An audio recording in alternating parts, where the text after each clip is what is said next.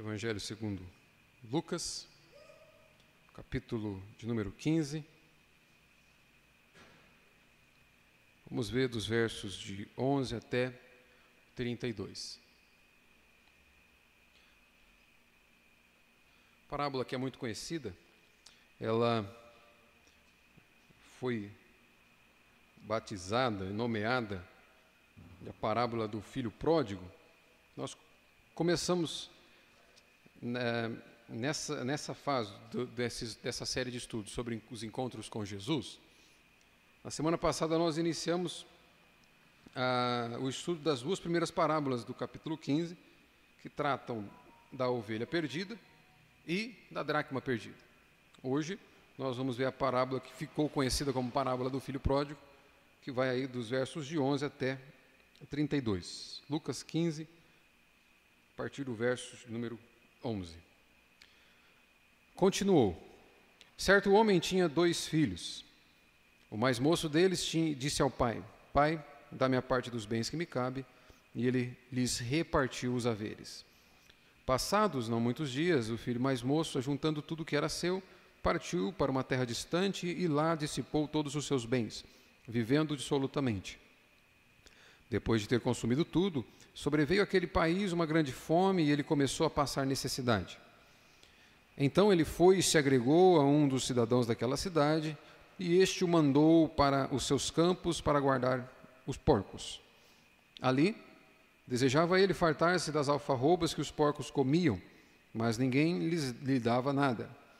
Então, caindo em si, disse: Quantos trabalhadores de meu pai têm pão e com fartura, e eu aqui morro de fome? Levantar-me-ei e irei ter com o meu pai, e lhe direi: Pai, pequei contra o céu e diante de ti. Já não sou digno de ser chamado teu filho. Trata-me como um dos seus trabalhadores. E levantando-se, foi para seu pai. Vinha ele ainda longe, quando seu pai o avistou e, compadecido dele, correndo, o abraçou e beijou. E o filho disse: Pai, pequei contra o céu e diante de ti.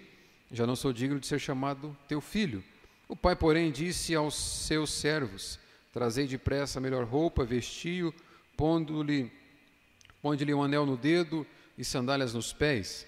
Trazei também e matai o novilho cevado, comamos e regozijemo-nos, porque este meu filho estava morto e reviveu, estava perdido e foi achado. E começaram a regozijar-se. Ora, o filho mais velho estivera no campo e, quando voltava, ao aproximar-se da casa, ouviu a música e as danças. Chamou um dos criados e perguntou-lhe que era aquilo. E ele informou: Veio teu irmão e teu pai mandou matar o novilho cevado, porque o recuperou com saúde. Ele se indignou e não queria entrar, saindo, porém, o pai procurava conciliá-lo. Mas ele respondeu ao seu pai: Há tantos anos que te sirvo sem jamais transgredir uma ordem tua, e nunca me deste um cabrito sequer para alegrar-me com os meus amigos. Vindo, porém, este teu filho, que desperdiçou os teus bens com meretrizes, tu mandaste matar para ele o novilho cevado. Então lhe respondeu o pai: Meu filho, tu sempre estás comigo. Tudo que, o que é meu é teu. Entretanto, era preciso que nos regozijássemos e nos alegrássemos, porque esse teu irmão estava morto e reviveu, estava perdido e foi achado. Parábola muito conhecida, eu lembro de ter, de ter feito, inclusive, uma exposição dela nos dias de pandemia. Eu fiz lá sozinho de casa, olhando para a tela do celular, e hoje eu posso olhar para casa, para a cara, para a face de alguns irmãos aqui. Então vai ser uma experiência nova para mim também. Mas nessa série que a gente está estudando sobre os encontros com Cristo, a gente viu aqui que né, na, nos encontros que Cristo tinha com aquelas pessoas ali narrado nos Evangelhos, Jesus respondia algumas questões que colocavam aquelas pessoas para pensar. E essas questões que Jesus colocava, é, essas falas, essas palavras de Cristo e essas parábolas, faziam com que aqueles homens pensassem no sentido da existência da vida, no, no real discernimento de que, o que o Deus de Israel tinha para seu povo, fazia com que eles pensassem o que de fato é o amor de Deus, como esse caso dessa parábola aqui, quem de fato é o Messias, qual é a sua obra, qual é o propósito do Deus Criador com o Messias a ser enviado na terra. E nessa porção aqui, que ficou conhecida como a parábola do filho pródigo, Jesus também vai tratar da forma como Deus aceita pecadores, da forma como Deus trata pecadores arrependidos. Né?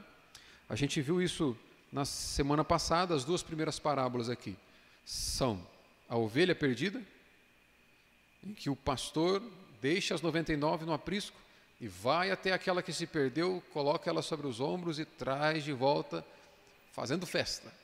A segunda parábola tra tra trata da dracma perdida e aquela mulher que vasculha diligentemente, procura e investiga até encontrar.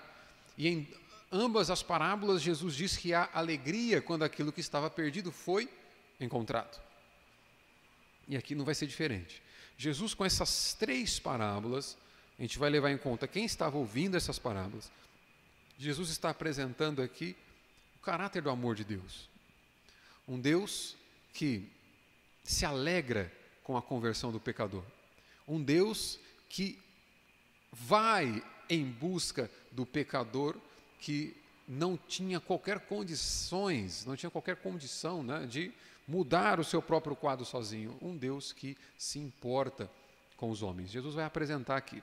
A palavra pródigo, parábola do filho pródigo, essa palavra pródigo dá a ideia de daquele que gasta abundantemente, gasta de forma exagerada.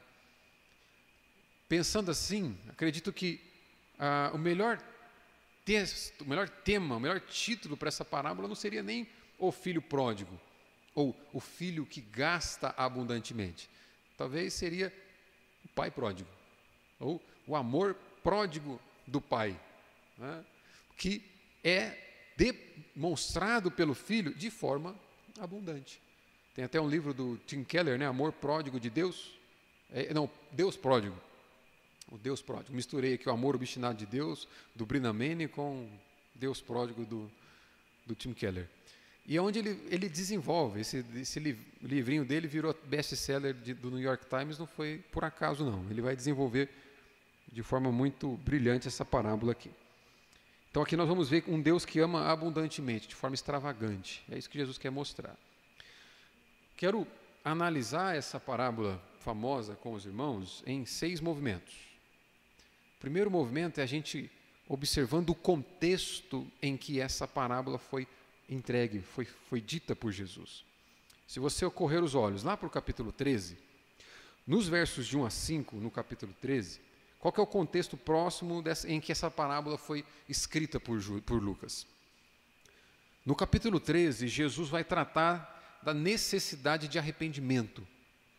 Ele vai mostrar que há uma vida que é impossível de ser vivida sem antes o arrependimento. Então, dentro de um contexto em que Jesus apresenta a necessidade fundamental de arrependimento para que os homens vivam, porque é isso que ele vai dizer ali no capítulo 13: se vocês não se arrependerem, todos perecerão. Então, nessa parábola onde ele apresenta, nessa, nessa nesse contexto de, de registro de textos, onde Jesus apresenta a necessidade de arrependimento, essa parábola de um pecador arrependido vai ser colocada aqui. No capítulo 14, nos versos de 25 até 35, Jesus vai falar sobre o custo do discipulado. Daquele que, que não deixar tudo que tem para segui-lo não é digno dele. Então o que, que ele mostra aqui? Seguir Jesus tem um custo e é um custo. Né? Nós não somos salvos ou aceitos por Deus por causa desse custo que nós desenvolvemos, que nós depositamos ou que nós nos esforçamos. Mas todo aquele que foi aceito graciosamente por Deus vai ter esse custo depois dessa aceitação. Porque Jesus coloca aqui de forma muito clara: aquele que não deixa tudo que tem, ou que não deixa de priorizar tudo aquilo que tem para me priorizar, não é digno de mim. Pensando num contexto em que Lucas está tratando de arrependimento, nós vamos entender que uma evidência de um arrependimento verdadeiro é um discipulado com Cristo. É seguir Cristo. Então, há o arrependimento. Há um discipulado verdadeiro com Cristo. E a gente viu aqui na nossa, no momento de oração que a, o discipulado é a identidade, faz parte da identidade da igreja cristã. Discipulado não é apenas nós ajudarmos outras pessoas a seguirem Cristo. Isso é um caráter do discipulado. Discipulado é quando nós seguimos Cristo. E por saber o caminho, né, por saber o caminho, a verdade e a vida, por saber o caminho por onde ele vai, nós somos capacitados por ele para levar outras pessoas a seguirem a Cristo. Isso é discipulado. Você segue ele e você ajuda outros a seguirem ele. Então, no capítulo 14, dos versos 25 a 33, Jesus vai apresentar o custo desse, dessa dedicação necessária para todo discípulo. Arrependimento, custo do discipulado, e no capítulo 14, dos versos 34 até o 35, Jesus vai falar de um sal que é insípido. Um sal que é inútil. O sal insípido daqueles dias ali, do texto, dos temas, da forma como são apresentados no Novo Testamento, é um, um sal que, por conta da quantidade de impureza, ele não tem a mesma qualidade de um bom sal. Então, olha só como que Jesus, o que, que é que Jesus está chamando de insípido aqui? Em que contexto? O sal insípido é um falso discípulo que está tão cheio de impurezas que, na verdade, não está seguindo Cristo. Está tão cheio de impurezas que, na verdade, não está seguindo o Senhor Jesus. Ele está presente no meio daquela multidão, mas é insípido. E é, o que ele vai chamar, ele vai, o que ele vai dizer, não serve nada para nada a não ser jogado fora. Então, arrependimento, discipulado que tem um custo, uma dedicação para se conhecer e prosseguir em conhecer Jesus e levar outras pessoas a conhecerem Jesus. E o contrário dessa dedicação é um falso discipulado, é um, é um falso discípulo, é um discípulo inútil que não serve para o reino de Deus. Perceba que, se o discipulado verdadeiro é evidência de um arrependimento verdadeiro, o falso discípulo é sinal de que o indivíduo não se arrependeu de verdade. Entendeu onde nós chegamos aqui? Então, esse é o contexto onde essa parábola foi apresentada. Um falso arrependimento não te possibilita ou não faz com que você siga Cristo. Então, se você está em um discipulado com Cristo, necessariamente você passa, tem que passar por um arrependimento verdadeiro. No final do verso 35, Jesus vai dizer o seguinte: quem tem ouvidos para ouvir, ouça. É o último versículo do capítulo 14, ele vai dizer isso. E o começo do capítulo 15, ele começa a narrar que dois grupos de pessoas começam a se aproximar para ouvi-lo. Ah, então, quem tem ouvidos, ouça. Aqui, dois grupos ali vão chegar para ouvir Jesus. De um lado, nós vamos ter publicanos e pecadores, como vimos na semana passada. Esses vão se aproximar para ouvir Jesus. O texto vai dizer, no capítulo 15, que publicanos e pecadores se aproximam para ouvi-lo. Enquanto do outro lado temos fariseus e escribas que se aproximam para murmurar, para criticar para questionar o fato de Jesus estar recebendo aqueles pecadores e publicanos lá. Então, esse foi o primeiro movimento nosso aqui. Entendeu o contexto onde a parábola vai, vai ser entregue? O segundo movimento é a gente dar uma olhada mais de perto para esses personagens aí. Tem três personagens na parábola do filho pródigo. Quais são os personagens? O pai, o filho e o irmão, e os dois, os dois filhos, pai e os dois filhos.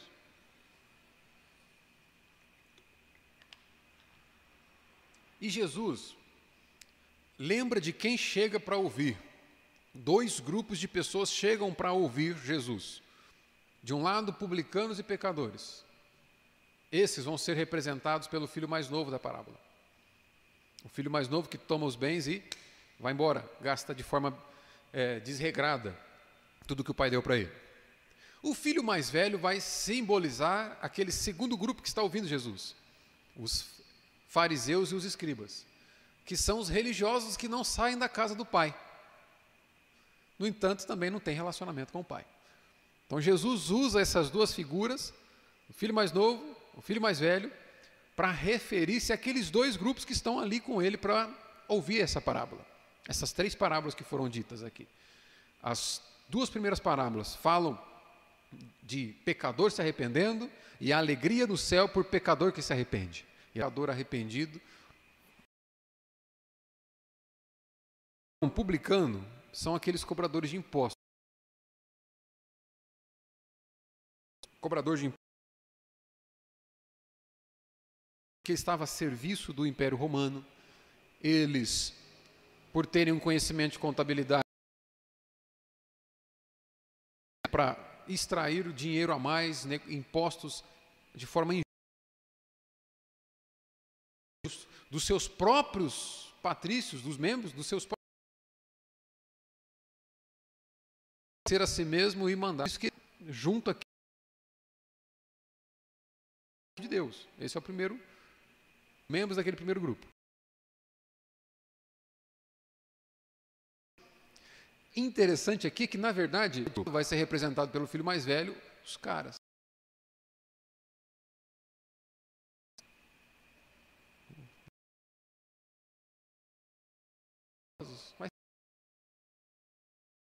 Que são que Jesus vai dizer, olha, nem vocês cumprem isso que vocês pedem do povo.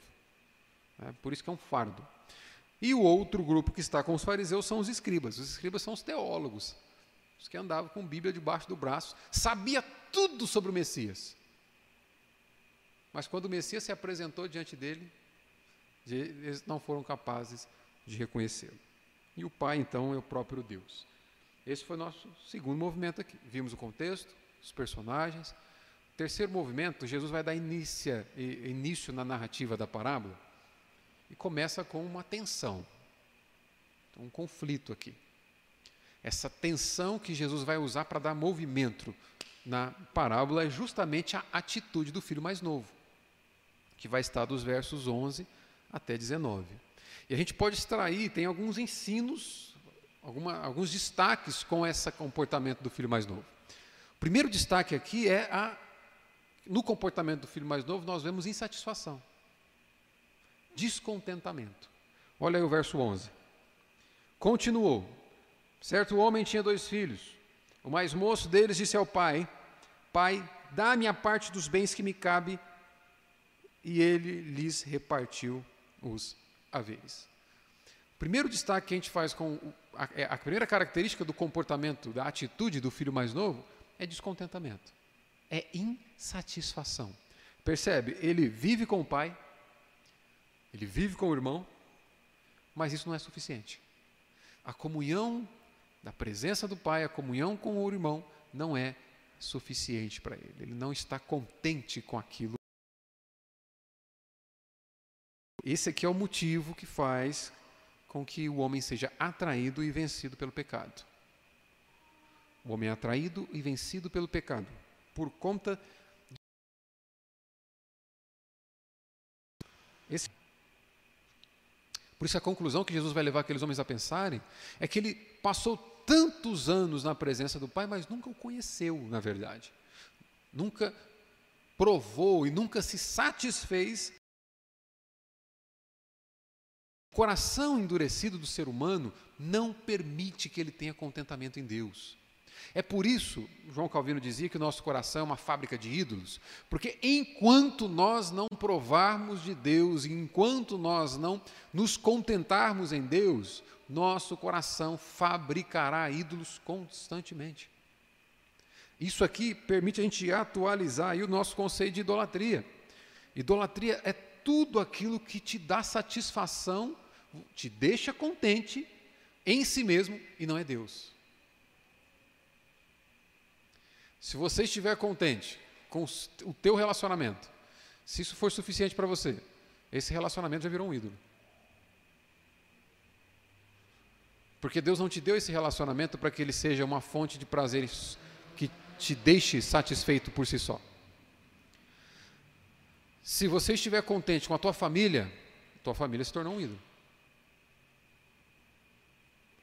Não estou dizendo que você tem que estar descontente com a mulher que tem, descontente com a família que tem, descontente com. Não é isso. Estou dizendo que, se o motivo da tua satisfação plena for o teu casamento, os teus filhos, tua família, tua carreira, teu dinheiro, né, tua segurança financeira, tua segurança na sua saúde física, se isso for suficiente para te deixar plenamente satisfeito, tudo isso já ocupou o lugar de Cristo e você não sabe. O coração endurecido do homem, o coração que ainda é a, habitado por aquela natureza caída, não regenerada, o coração que é, é meramente natural, um coração de pedra, é o coração que ainda é de pedra, porque é isso que Deus faz. A nossa conversão é Deus tirando um coração de pedra e colocando um coração de carne. Por que, que Deus faz isso? Que que ele, é isso que ele diz: Eu vou tirar, tirarei o teu coração de pedra e te darei um coração de carne. Por quê? Se você bater numa estátua, ela vai responder? Chega lá, Patrick, dá o bicudo numa estátua de, de pedra. Ela vai responder? Não vai. Pedra não responde, pedra não tem reação, pedra está morta. Mas se você cutucar um homem, você der um bicudo no homem, sai correndo. Vai responder, com certeza. Deus está dizendo: Eu tiro o coração de pedra e coloco um de carne, porque o de pedra é incapaz de responder a mim. Esse jovem representa todos os homens não regenerados, todos os pecadores, que em certa medida são incapazes ou são plenamente incapazes de se contentar no Senhor. Esse jovem vai representar todos aqueles que precisam de tantas realizações, tantos planos, tantos sonhos alcançados, né, tantos projetos realizados para que eles estejam satisfeitos e jamais estarão. Não importa quanto. Não importa quanto. A gente a, a, acabou de terminar, é a quarta ou quinta temporada de Chesapeake Shores? Quinta, né? Tem uma, temporada, tem uma série da Netflix lá, é legalzinha, porque ela não tem muita atenção, são coisas do cotidiano de uma família, bem legalzinho. E no final, o que me chamou a atenção nessa última temporada é que um milionário participa lá, vai entrar lugar, no lugar do galã que foi embora. Ele vai entrar no lugar lá. E o cara é milionário. Ele comprou uma mansão na frente da praia e ele disse: Eu comprei um bangalôzinho lá perto da praia, que vai ver aquela mansão gigante. Mas tem uma cena interessante nessa, no último capítulo dessa temporada, é, pelo menos no último que está disponível, em que ele entra para sua mansão e ele está sozinho. Ele não tem com quem compartilhar tudo aquilo que ele tem. Ele vive só. E ele vai dizer para outra que vai ser um par, um par romântico ali. Essa é a minha vida. As pessoas se aproximam de mim para se aproveitar daquilo que eu tenho. Por isso que eu gostei de você, porque você não gosta de mim. Ele vai dizer para ela. Olha só, nada pode satisfazer o coração do pecador. Não há fortuna que satisfaça o coração do pecador. Não há é, nada da realidade que Deus criou. Não há nada, não há nenhuma bênção que Deus dá que pode satisfazer o coração do homem. Você pode orar por bênçãos. Você pode buscar bênçãos no Senhor. E você sempre estará insatisfeito com as bênçãos que Deus te deu, se você não o tiver. Primeira coisa que nós aprendemos aqui é a insatisfação daquele jovem. Esse contentamento em Deus, ele só vem por meio de uma natureza transformada, pela ação regeneradora do Espírito Santo. Lembra do exemplo do porco? Se nós sortarmos o porco e colocarmos um prato aqui de um prato francês muito chique, um balde de lavagem, o porco vai correr para onde para comer? O que, que, você acha, Patrick? Você pega um porco, está com fome, um dia inteiro sem comer, um baldão de lavagem desse tamanho, e um copo e um prato chique de Paris, Hã? bonitão, sabe aqueles pratos que você miolinho assim de comida, você deixa o salário inteiro lá, então. Okay. Você sorta o porco. Sorta o porco é bem roça, né? Sorta o porco, vai soltar o porco. O porco vai correr para onde? Vai correr para a lavagem. Por quê? Porque é porco. Ele não vai ter nenhum constrangimento em comer lavagem. Faz parte da natureza do porco. Né? Vai enfiar a cabeça no balde ali e vai comer com gosto. Se eu puder transformar o porco em homem, ele continua comendo a lavagem sem constrangimento? Não precisamos nem mudar a vontade dele, só mudamos a natureza. É isso que eu quero dizer. Contentamento em Deus, Contentamento na beleza de Deus, contentamento no prazer que somente Deus pode provar, muito mais do que um prato chique de Paris, só é possível se a nossa natureza for mudada. Quem prova de contentamento em Deus já experimentou um milagre. Portanto, não são as bênçãos de Deus que vão nos satisfazer. Nós louvaremos o Senhor por todas as bênçãos, mas quando faltar a bênção, olha só, louvaremos ao Senhor por todas as bênçãos, mas se a nossa fonte de contentamento for o abençoador e não as bênçãos, quando não tiver bênção, não faltará louvor, não faltará adoração.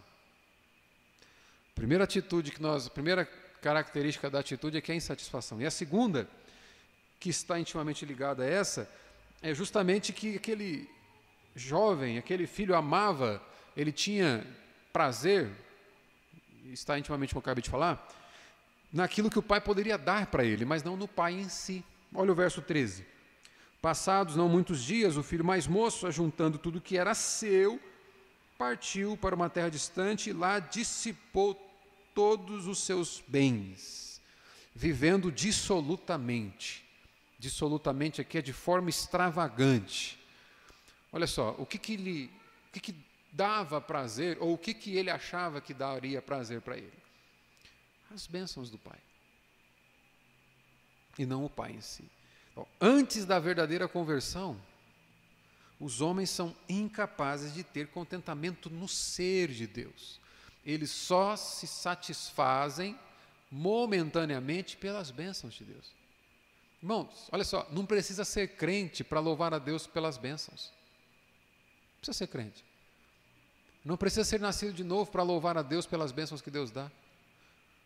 Você não precisa ser um nascido de novo para louvar a Deus por uma cura.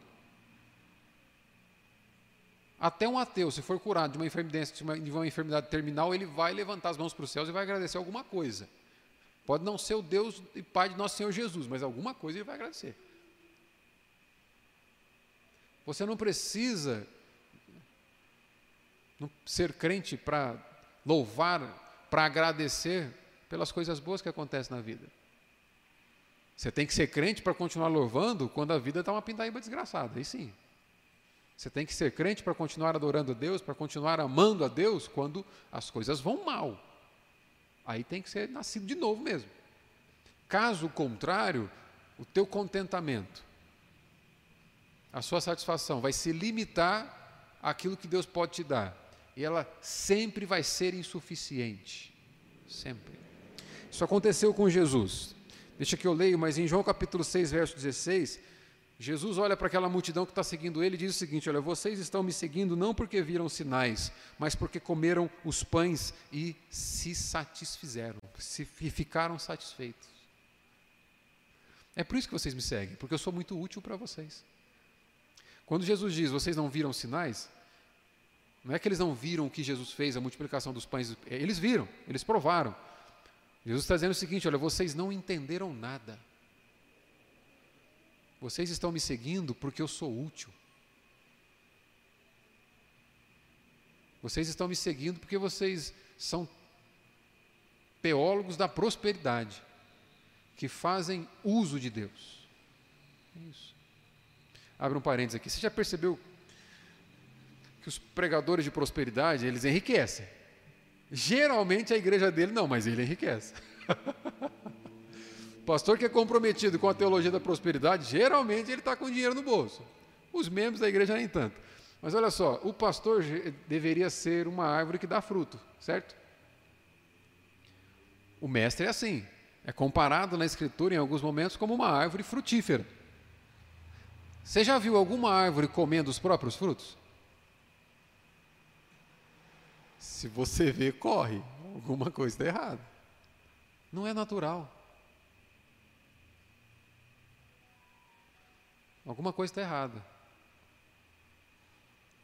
É isso que Jesus está dizendo aqui. Ó. Vocês estão se servindo de Deus. Eles veem Deus apenas como um meio para alcançar seus sonhos, realizar seus objetivos materiais, egoístas, mesquinhos. É isso querem fazer de Deus uma bolsa de valores sem risco algum. Querem se enriquecer.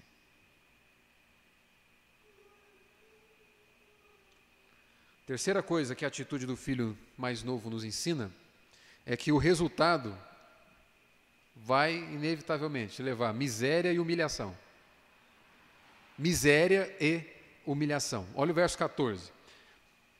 Depois de ter consumido tudo, sobreveio àquele país uma grande fome. Ele começou a passar necessidade. Então ele foi se agregou a um dos, dos cidadãos daquela cidade, e este o mandou a, a seus campos a guardar porcos. Ali desejava se fartar das alfarrobas que os porcos comiam, mas ninguém lhe dava nada. A atitude do filho mais novo gera, resulta em miséria e humilhação. Miséria por quê? Se afastar da presença de Deus é se afastar da única fonte de prazer duradouro. Prazer real e duradouro. É o que eu acabei de dizer. Tudo aquilo que Deus dá tem prazo de validade. Toda a bênção que Deus concede para ser usufruída na terra tem prazo de validade. A única coisa que Deus nos concede que não tem prazo de validade é a possibilidade de nos relacionarmos com Ele. Isso dura para a eternidade. É o relacionamento com Ele. Isso dura para sempre. As bênçãos são momentâneas. A presença de Deus não proporciona apenas momentos, alegrias momentâneas mas é duradouro, é intenso, é abundante, inabalável, é inigualável. Prazer. Eu, eu sou apaixonado pelo lema do John Piper, do Desiring God lá. Deus é mais glorificado em nós quando nós somos mais satisfeitos. Resultado dos estudos que ele fez em Jonathan Edwards, né? influenciado por Jonathan Edwards, mas é fantástico esse insight que ele tem.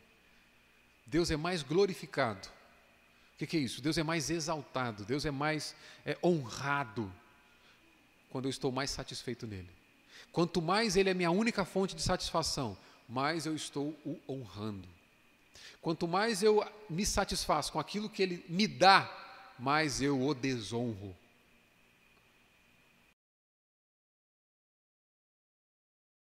Pensa você dando alguma coisa para teu filho.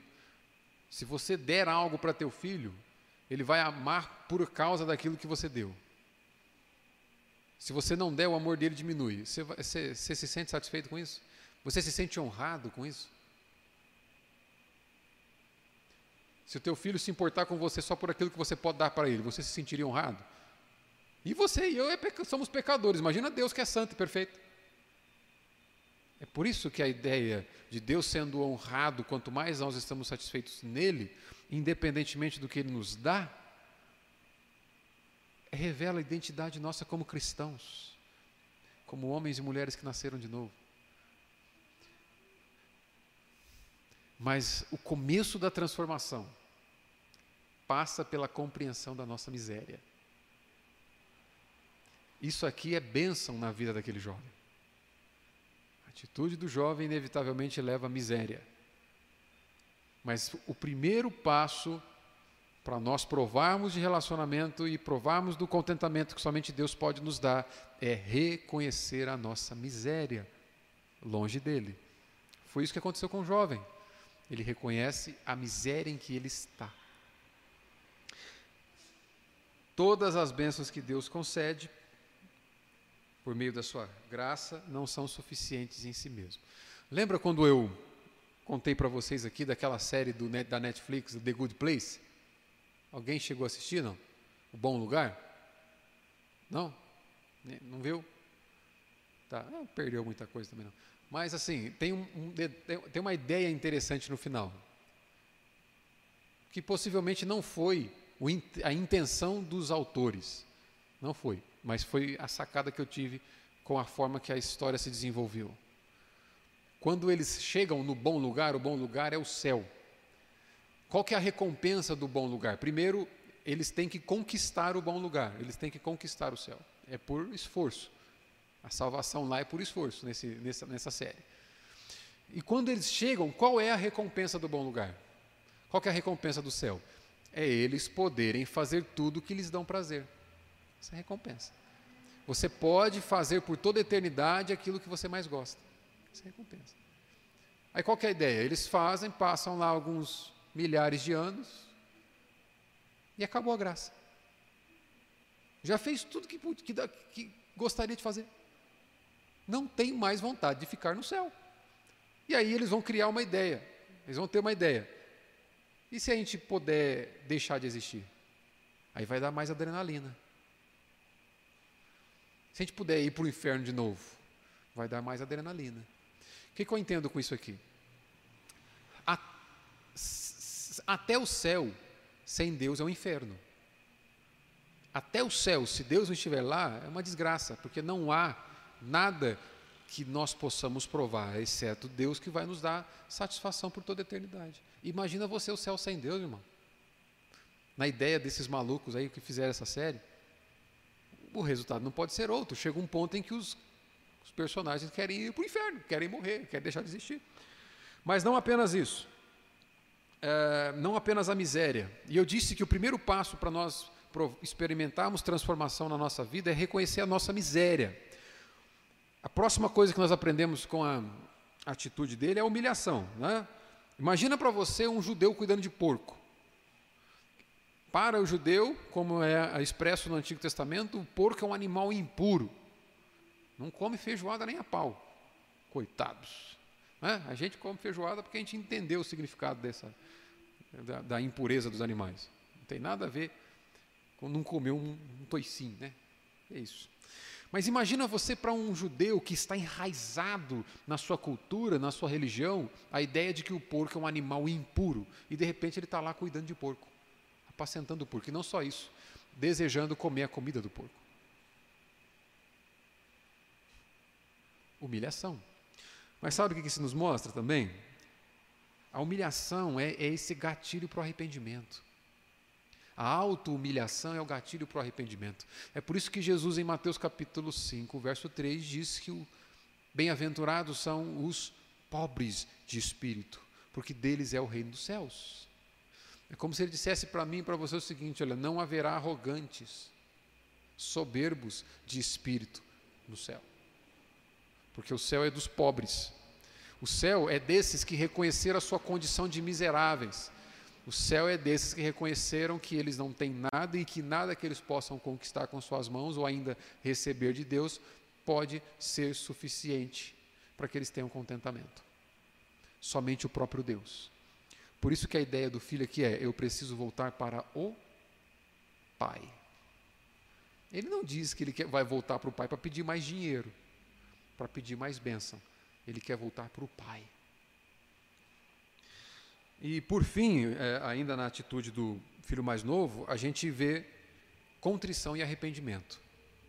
E a decisão. Olha aí o verso 17. Então, caindo em si, disse: Quantos trabalhadores de meu pai têm pão com fartura e, e aqui eu morro de fome? Levantar-me-ei e irei ter com o meu pai. É o pai que ele quer agora. E lhe direi: Pai, pequei contra o céu e diante de ti, já não sou digno de ser chamado teu filho, trata-me como um dos teus trabalhadores. A expressão aqui caindo em si é quase que literalmente, ele voltou a si mesmo. Quando nós nos voltamos para nós mesmos, né, nós não concluímos outras, outra coisa a não ser miséria.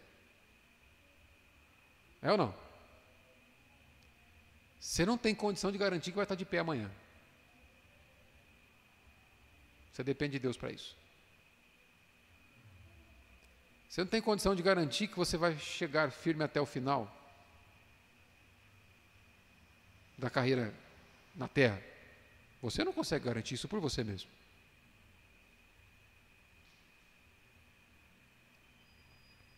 Você depende de Deus para isso. Quando ele cai em si, quando ele volta para si, ele enxerga a sua miséria e a sua distância do Pai. Por isso ele se arrepende. Arrependimento é cair em si. É você reconhecer a tua real necessidade. E não é de nada que Deus pode te dar, é dele mesmo. Foi isso que o pecado nos tirou. Nos tirou o Pai. Nos tirou do relacionamento com o Pai. O que Cristo faz é restaurar esse relacionamento. Jesus está fazendo de propósito essas, essas palavras aqui. Ele coloca de propósito aqui. Houve arrependimento. E ele decidiu buscar o Pai. Por que, que ele decidiu buscar o Pai? Jesus está fazendo de propósito. Olha só, vamos ligar as três parábolas. Jesus, eu disse que a quarta e última coisa que nós aprendemos com o comportamento do filho mais novo é que ao, é necessário arrependimento e uma decisão por Jesus. É isso que nós aprendemos, uma decisão pelo Pai. Né? Mas vamos pensar as outras duas parábolas. Na parábola da ovelha perdida, quem que saiu em busca da ovelha? A ovelha, saiu, a, a ovelha voltou sozinha? O que, que o pastor teve que fazer para trazer a ovelha? Juntou aqui pelas quatro patas e põe nas costas. Se ainda fizer falando assim, ó, vem, vamos, vamos, vamos. Se for uma sinergia, o pastor fazendo parte do trabalho e a ovelha fazendo outra parte, a ovelha não volta. Está muito longe. Ela não dá conta. Ela não tem forças para isso. Ela gastou tanta força distanciando-se do pastor. Ela não tem força para voltar sozinha. É por isso que ele tem que pegá-la e colocar no, nos ombros. Nos ombros. A dracma perdida. Quem que está vasculhando, feito louca, com diligência, em busca da dracma? A mulher. A senhora que perdeu a dracma. Ela que está buscando, ela que está vasculhando a dracma. A dracma é, de propósito, usado por Jesus aqui como um material inanimado. Para o chamado do Evangelho, você e eu somos inanimados. O homem natural não discerne das questões espirituais, segundo o apóstolo Paulo nos diz no livro de 1 Coríntios, capítulo 2. É necessário que o nosso redentor venha nos buscar. Por isso que Jesus diz: Eu vim em busca do que se havia perdido. Se ele deixasse você por si só, você não o buscaria. E para fechar a tampa do caixão aqui, em Romanos capítulo 2, verso 4, o apóstolo Paulo diz: Por acaso você ignora que é a bondade de Deus que te conduz ao arrependimento? Nós só vamos para Ele porque Ele nos buscou. Houve contrição, houve arrependimento e houve a decisão do pecador em voltar para o Pai. A pergunta que a gente precisa responder é: por que, que ele desejou? O que está apresentado aqui é um fato. O filho quis voltar. A pergunta é: o que, que ocorreu para que ele quisesse voltar? As outras duas parábolas nos ajudam a entender. O pastor foi em busca da ovelha, a viúva foi em busca da. A, a mulher foi em busca da dracma, o Senhor vai em busca do perdido. E ele, uma vez regenerado, deixando de ser porco e tornando-se homem, ele não aceita mais a lavagem, não. Agora ele quer aquilo que é capaz de lhe satisfazer plenamente, que é o Pai. E a gente chega no ponto alto da parábola. Eu penso que Jesus quis colocar como clímax da parábola né, o retorno do filho mais novo o retorno. E por que, que é um ponto alto? Vamos pensar, olha aí o verso 20. E levantando-se, foi para seu pai. Nós já sabemos a história. Por já sabermos a história, a gente perde um pouco da, do suspense, né? Do clímax. Trava ali. Clímax criado pelo Senhor aqui. Mas pensa você em quem está ouvindo. Gente, quem que, tá, quem que Imagina você o, o, o, religioso ali, o fariseu. O fariseu e o escriba deveria estar pensando o seguinte: a hora que, o pai, a hora que ele chegar na casa do pai, tem que descer a cinta nele. Perdeu todos os bens do pai, tem que apanhar. Tem que ser expulso de casa. De um lado, os escribas religiosos pensando isso. Imagina o, os pecadores e os publicanos ali, ouvindo Jesus, se vendo na figura do filho mais novo. O que, que se passa no coração desses homens? Por isso é o clímax. O que, que vai acontecer quando esse filho voltar para casa? Se você fosse o pai, e se você fosse o filho? A expectativa está em alta aqui, né? Aí Jesus, depois de deixar a expectativa em alta, ele resolve. Aí começa a baixar agora aqui o batimento cardíaco da narrativa da parábola. E vai, Jesus vai resolver com duas, duas é, com duas narrativas dentro desse, da parábola: a recepção do pai e a atitude do filho mais velho. E Jesus resolve. A, a, a, recepção do pai nos mostra alguma coisa, algumas coisas sobre Deus. Primeiro, amor e compaixão. Olha o verso 20. Vinha ele ainda longe quando o pai o avistou e, compadecido dele, correndo, o abraçou e beijou. É evidente que o pai nunca perdeu o interesse naquele filho. O pai nunca deixou de amar aquele filho que foi embora. Algumas coisas que nós vemos aqui. Primeiro, ele se compadece. À medida que a distância vai encurtando, ele vai vendo cada vez mais claramente a condição miserável do seu filho. E ele coloca o coração na miséria do seu filho. Isso é misericórdia. Segundo, ele corre. Ele está aqui desejoso de encontrar o filho. Ele vai na direção do filho. Perceba mais uma vez, Jesus faz questão de colocar esses termos, porque o pai não ficou parado esperando o filho chegar. O pai correu na direção do filho. Terceiro, ele vai lançar os braços em torno do pescoço do filho. É um coração aqui que transborda de amor pelo filho. É o coração do pai. Abraça o filho. Essa é uma nítida demonstração de que o perdão foi concedido. Esse abraço, Jesus faz questão de mostrar, porque a, talvez na mente dos religiosos deveria ser o seguinte: ah, agora que esse pai chegar, esse filho está frito, que é só ver o que vai acontecer lá.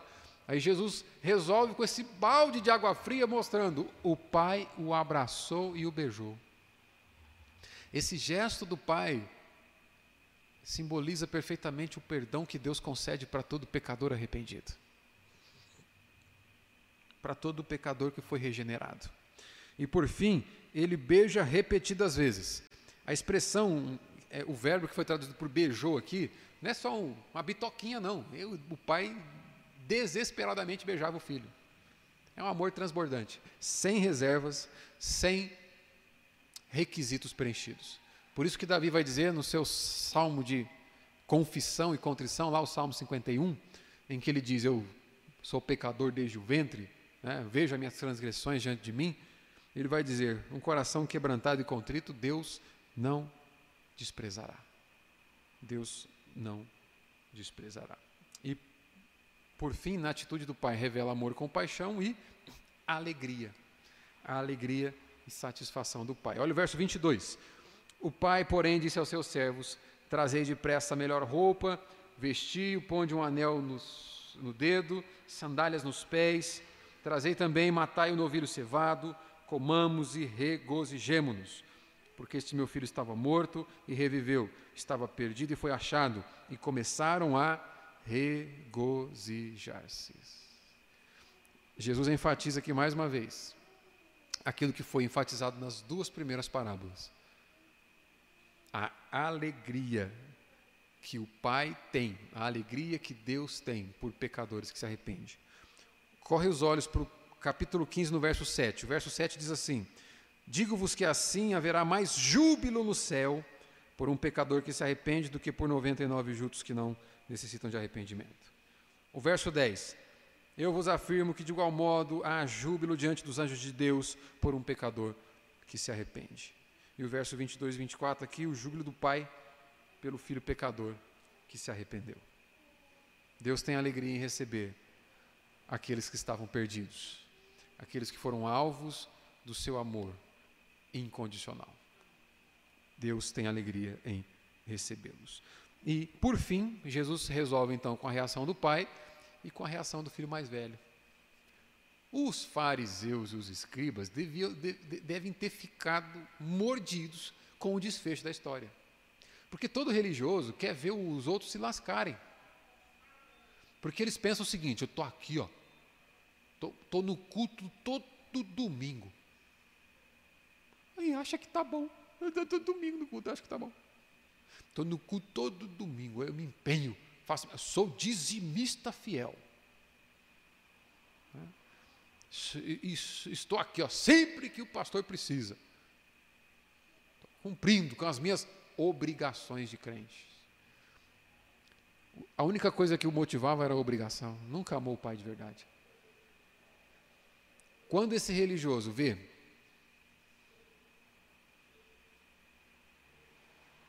pecadores que se arrependem são aceitos no meio do povo de Deus, eles ficam revoltados. Eles não conseguem se alegrar. Mas como já se viu? Esse cara viveu até hoje. É, caloteiro, adúltero, ladrão, bandido. Está lá, falou que se converteu agora. O religioso tem uma raiva disso. Eles não gostam, não. Os crentes gostam, os crentes gostam de ver o amor de Deus transbordando dessa forma. Mas olha só a atitude do filho mais velho: indignação e murmuração. Lembra, quem está ouvindo? Fariseu e escriba. Olha o verso 25. Ora, o filho mais velho que estivera no campo, e quando voltava, ao aproximar-se da casa, ouviu a música e as danças. Chamou um dos criados e perguntou-lhe que era aquilo, e ele informou: Veio teu irmão e teu pai mandou matar o novilho cevado, porque o recuperou com saúde. Ele se indignou e não queria entrar. Não importa que o indivíduo agora está com saúde. Não importa que o irmão está com saúde, não importa que o irmão está com relacionamento restaurado com o pai, ele não foi capaz de se alegrar. Porque na verdade, o contentamento dele nunca esteve na satisfação do pai. O contentamento dele nunca esteve na alegria do pai. O contentamento dele estava na alegria dele mesmo. O seu próprio ventre era o seu Deus. As suas próprias satisfações, as suas necessidades satisfeitas eram o seu Deus. Era o que motivava ele estar na casa. Não era o pai. Ele não conseguiu se alegrar com a alegria do pai. Por quê? O religioso, quando ele não está participando da alegria, ele não gosta de ver os outros felizes. É isso ele, se ele não vai ganhar nada em troca, ele não suporta ver outras pessoas passando bem. E isso, é, é, essa fala de Cristo é justamente para ele explicar o verso 2. Olha o verso 2 do capítulo 15. E murmuravam os fariseus e os escribas, dizendo: Este recebe pecadores e come com eles. A murmuração dos fariseus era essa: como é que pode esse que se diz mestre que diz o próprio Messias está recebendo pecadores. Aí Jesus coloca uma parábola em que explica Deus recebendo pecadores. O religioso fica revoltado. E por que, que eles estão indignados? Jesus não estava sendo justo a receber pecadores. Como que pode? O pecador não fez nada para merecer. O religioso é doido para merecer as coisas que ele conquista. Eles estavam pensando assim: olha, é injusto esse filho mais novo só aprontou, não tem mérito nenhum nele. Como que o pai pode aceitá-lo? Como que Jesus, o Messias, poderia aceitar pessoas que não construíram méritos nenhum? É, é inadmissível para o religioso. O Evangelho da Graça da graça livre de Deus aceitando pecadores, independentemente do merecimento deles, é inadmissível para o religioso. Para o religioso que não prova de relacionamento com Deus, mas que entende que o seu esforço, que as suas obras é o relacionamento com Deus, ele não suporta ver outras pessoas provando da graça. Não, ele quer que todo mundo se lasque igual ele, se esforçando para merecer as coisas de Deus. É o pensamento desses religiosos aqui. Qual, mas não tem, qual que é? Qual que é o problema de se empenhar para cumprir as ordens do Pai? Não é isso que Deus quer? Não tem problema nenhum. A gente se empenhar para cumprir as ordens de Deus, porque é isso que Ele quer. O grande problema é o que, que motiva a tua obediência. O que, que motiva a tua obediência? Assim como o filho mais novo, o que aquele filho mais velho queria eram as coisas do pai. Ele era motivado a obedecer não pelo pai ou pelo amor do pai em si, mas pelas coisas que o pai podia dar. Outra coisa que revela o comportamento do filho mais velho é que ele confiava nas obras. Porém, ele também transgredia os dois principais mandamentos do Senhor, que é amar a Deus e amar o próximo. Olha o verso 29. Estou caminhando para o fim já. Mas ele respondeu ao seu pai: Há tantos anos eu te sirvo sem jamais transgredir uma ordem tua, e nunca me deste um cabrito sequer para alegar com meus amigos. Estou aqui trabalhando, você não dá nada. Aí esse infeliz aí que já gastou tudo, você dá para ele ainda. Abraça ele, recebe ele desse jeito. Ele também transgrediu, é, confiava nas suas obras, mas não amava o pai e nem o, o, o irmão. Ou seja, aqueles religiosos não amavam a Deus e nem o próximo.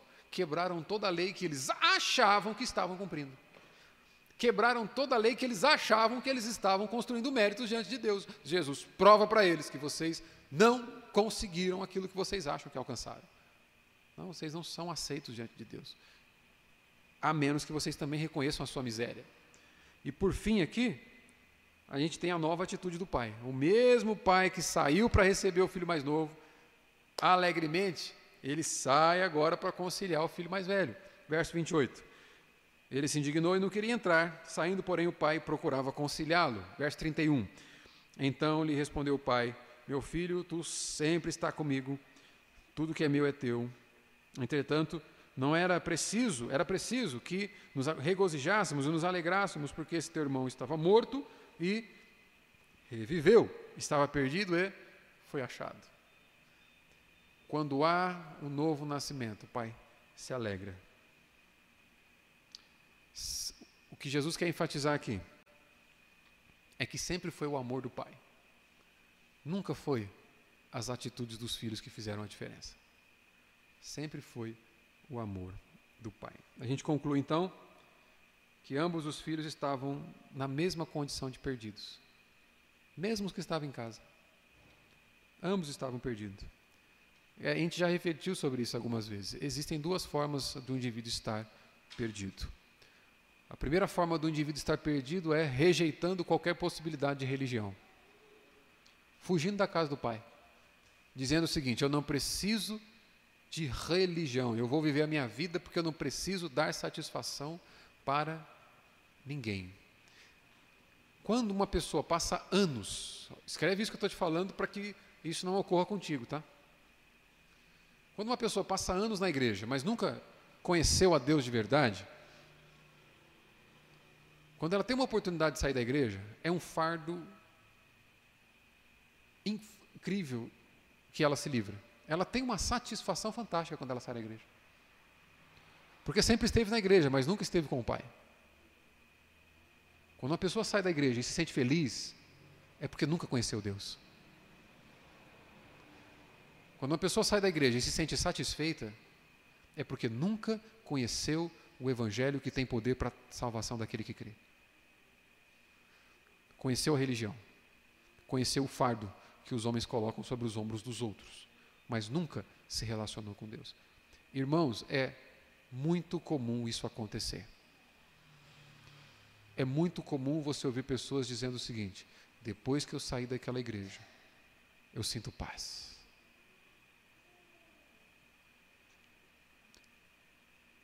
É a paz do, do, é a paz do diabo, né? Eu sinto paz. Não tenho que dar satisfação para ninguém. Porque até então achou que religião era dar satisfação para os homens. Até então achou que vida com Deus era dar satisfação para os homens. A pessoa sai da igreja e se sente aliviada. Estou livre. Na verdade, ela estava numa prisão. Na verdade, ela sempre esteve em duas prisões. A prisão do mundo dentro da igreja. Ela só saiu da prisão da igreja, mas ela continua na escravidão do mundo. Nunca conheceu Deus de verdade. Quando uma pessoa se sente feliz porque deixou a igreja, é porque nunca conheceu Deus.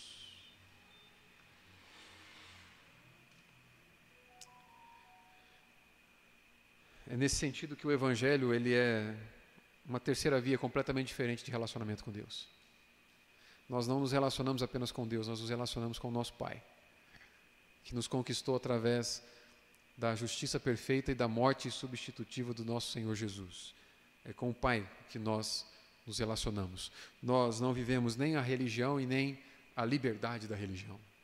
Nenhum dos extremos. Nós não ficamos felizes por estarmos livres da instituição e nem tristes por, por estarmos dentro da igreja. Uma outra coisa, um outro alerta muito sério. Primeiro alerta é: Se o indivíduo se alegra porque saiu da igreja, é porque nunca conheceu a Jesus. Se o indivíduo se entristece porque tem que estar na igreja, é porque nunca conheceu Jesus. Esse filho mais velho se entristeceu pelo fato de o pai estar alegre com o pecador arrependido. Ele nunca esteve, ele nunca provou do real relacionamento com o pai. Esses dois alertas são importantes para nós. Se você conhecer alguém que se alegra porque saiu da igreja, esse indivíduo nunca foi crente. Se você conhecer alguém que não se alegra pela igreja, esse indivíduo nunca foi crente. Se você conhecer alguém que não se alegra por estar com o pai e os irmãos, esse indivíduo nunca nasceu de novo. Entenderam o alerta, né? O filho mais velho sempre esteve na igreja, sempre esteve no com o pai mas nunca conheceu o pai de verdade. Porque não se alegrava do irmão e do pai. Meu querido, se você não se alegra com a comunhão dos irmãos, com a comunhão dos santos, em adoração a Deus, eu preciso te alertar que você não nasceu de novo, não.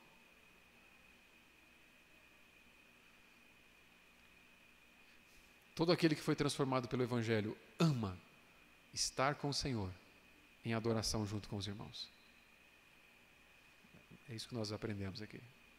E isso é só o Evangelho que pode proporcionar. Por fim, então, irmãos, nós devemos visitar constantemente essas verdades do Evangelho, continuamente. A gente precisa pregar o Evangelho para nós mesmos e de entender, nos pregar a necessidade de haver arrependimento, de que Deus salva pecadores que se arrependem que Deus ama receber pecadores arrependidos. Portanto, precisamos nos arrepender constantemente dos nossos pecados, entendendo que foram esses pecados responsáveis pela morte do nosso redentor. E nós precisamos de arrependimento. Nós precisamos de uma decisão constante de estarmos com o Pai. E não apenas com o Pai, mas com o Pai e os irmãos. Rejeitar o culto de adoração, de comunhão, rejeitar a comunhão dos santos e a comunhão com o Pai é uma séria evidência de ausência de novo nascimento. É uma séria evidência de religiosidade infrutífera. É uma séria evidência de discipulado falso. Nós precisamos confiar no amor do Pai quando nós voltamos para Ele. Talvez você esteja no filho mais novo. Então se arrependa. Talvez você esteja no filho mais velho. Então se arrependa. E voltemos para o Senhor. Vamos orar. Pai Santo, mais uma vez, bendizemos o Senhor pelos alertas da tua santa palavra. Obrigado pela vida de cada um dos meus irmãos e irmãs aqui, obrigado por cada um daqueles que puderam acompanhar pela internet. Pai Santo, eu oro por real conversão das, das nossas vidas. Livra-nos de estarmos, de sermos representados, ou de estarmos nesse símbolo do filho mais velho, de pessoas que nunca se relacionaram com o Senhor,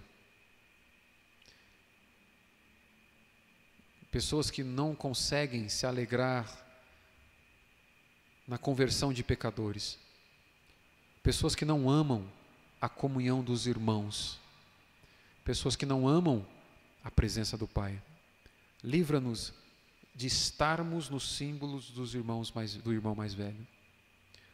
Pai Santo, provoca em nós, gera em nós o mesmo desejo sincero de arrependimento que houve no filho mais novo, de voltar para o Senhor, de confiar, ó Deus, na Sua recepção, ó Deus, de confiarmos no Seu amor incondicional, ó Deus, e de nos lançarmos ao Senhor. Queremos nos sentir abraçados pelo Senhor, Pai Santo, recebidos com esse amor incondicional e ajuda-nos a valorizarmos e a nos regozijarmos constantemente nesse amor. Eu peço isso confiante no nome santo de Jesus. Ó Deus amado, que cada um daqueles nossos irmãos que não puderam estar presentes aqui essa noite, Senhor, leva-nos a um despertamento, ó Deus, para as coisas que são fundamentais para a nossa vida. Tu és conhecedor, ó Deus, das nossas limitações. Abençoe aqueles que, por limitação de tempo, de agenda, não conseguiram estar conosco. Pai Santo, mas use, use essa exposição para tocar os nossos corações, de toda a nossa membresia. Em nome de Jesus. Amém. Louvado seja Deus. Irmãos, dúvidas? Lembrando que era